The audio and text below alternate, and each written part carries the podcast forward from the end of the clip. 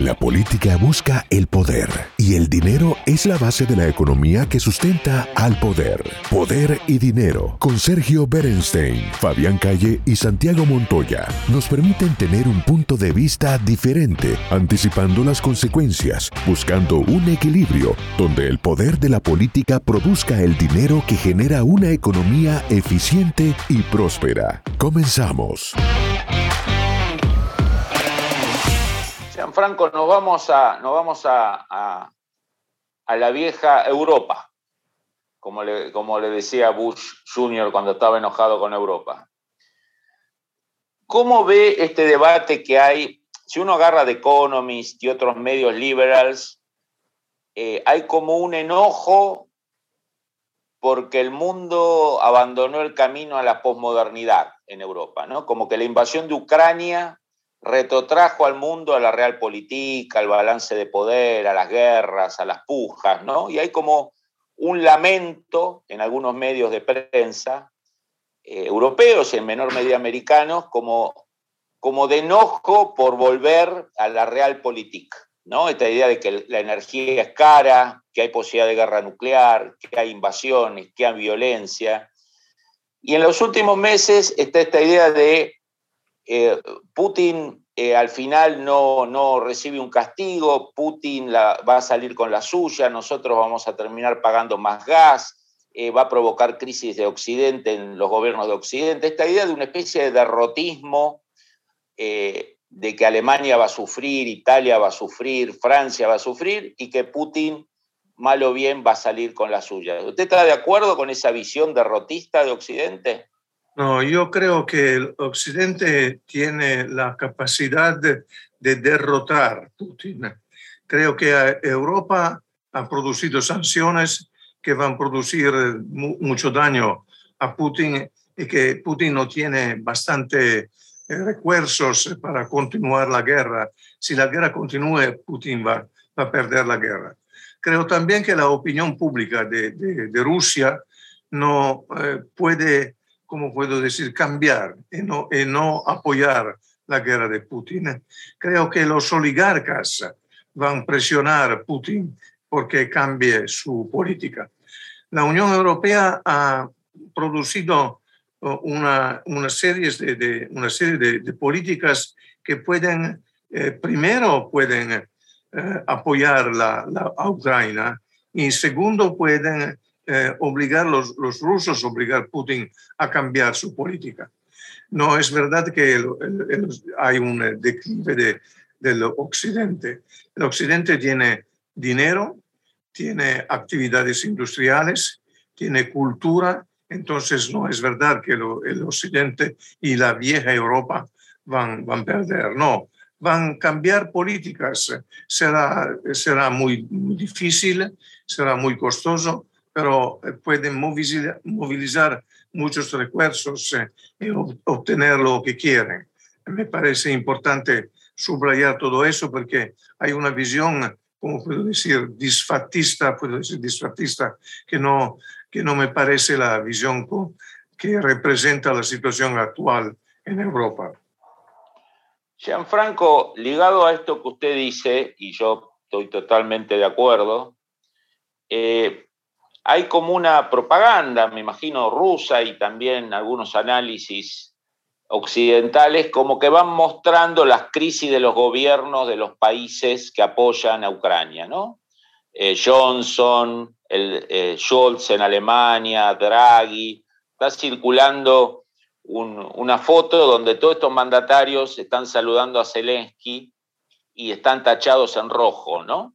Eh, como esta idea de por apoyar la guerra en Ucrania tienen costos políticos, costos económicos y pierden su poder político. Eh, el fantasma del invierno, el costo de la energía. ¿Cómo ve esa, esa ligazón entre enfrentarse a Rusia, apoyar a Ucrania y crisis política doméstica? No, la crisis política de, de Johnson no depende del apoyo a Rusia. Johnson ha hecho muchos errores y paga los errores, pero la Gran Bretaña no, no, va, Gran Bretaña no va a cambiar su política exterior, no va a cambiar su política de apoyo a, a, Ucrania. Eh, en Italia no hay técnicamente una crisis política, hay una crisis del, movimiento cinco estrellas, que no, sabe lo que quiere.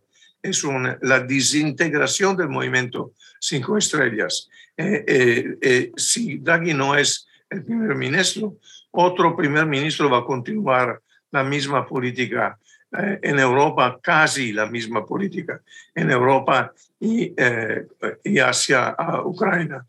Eh, hay una, una, figura que falta en, eh, en la, la, la, propaganda rusa. La, la, tercera figura es la figura de Putin, eh, que, que, puede perder el poder político si pierde la guerra. Eso es natural, no es un, un problema que no debemos humillar a Putin. Los líderes autoritarios que pierden las guerras pierden el poder político. Lo sabemos, lo saben todos en América Latina también. Esa es una consecuencia natural. Eh, en, las democracias, los líderes políticos dependen de muchos factores, de muchos elementos, y no creo que la guerra en Ucrania sea el elemento más importante. Clarísimo, Gianfranco. Vamos un poco al gigante económico alemán, el eh, gigante económico alemán es un gigante económico, va, va, a cambiar un poco la política económica, pero creo que continúa siendo un gigante económico. El, los spread continúa siendo el elemento de evaluación de las economías eh, europeas. Los eh, alemanes tienen recursos, tienen capacidades técnicas y tecnológicas, tienen una muy alta, ¿cómo puedo decir? Muy alto nivel de confianza de los otros países, en los alemanes, en el sistema político alemán, en los líderes alemanes también. Yo me crié, Gianfranco, eh, admirando el sistema político alemán, a sus líderes, a sus estadistas, a Kohl, a Merkel. Y de repente uno hoy descubre que muchos de esos líderes terminaron atando a Alemania a la energía rusa, ¿no? Eh, cosa que los, los realistas de relaciones internacionales eh, nunca hubiéramos recomendado, eh, que, fueron de, desarmando y debilitando a sus Fuerzas Armadas. Y que ahora este socialista, para sorpresa de todos, prohíbe que los exfuncionarios alemanes pasen a ser empleados multimillonarios de empresas rusas, asigna más de 100 mil millones de euros al presupuesto de defensa, todo lo que nos enseñaron los que estudiamos de ese virtuoso sistema alemán que termina teniendo exministros como funcionarios multimillonarios en Moscú, con fuerzas armadas débiles. ¿Qué pasó con eso? ¿No, ¿Lo eh, entendimos mal? Las, las democracias, no, no, no, eh, eh, Fabián, hemos entendido correctamente, pero las democracias aprenden, las democracias aprenden lo que es necesario para sobrevivir, para cambiar. Entonces es un proceso de aprendimiento, es un proceso de aprendimiento de líderes y de los, de, los líderes de, los ciudadanos también. Es decir, que eh, sabemos que tenemos que hacer una transición ecológica. La transición va a ser acelerada exactamente porque no podemos utilizar el gas ruso. Sabemos que es necesario eh, construir eh, fuerzas armadas porque si hay un, peligro es necesario construir fuerzas armadas. Sabemos que, es, que la construcción de, de fuerzas armadas y los gastos militares producen eh, algo de importante tecnológicamente, porque crean eh, innovaciones tecnológicas también que pueden ser utilizadas en, la actividad de, de, todos los días eh, estamos en un, en un, proceso de aprendimiento colectivo, pero Europa tiene la, capacidad de aprender y de, de, traducir lo que aprende en, eh, en políticas públicas.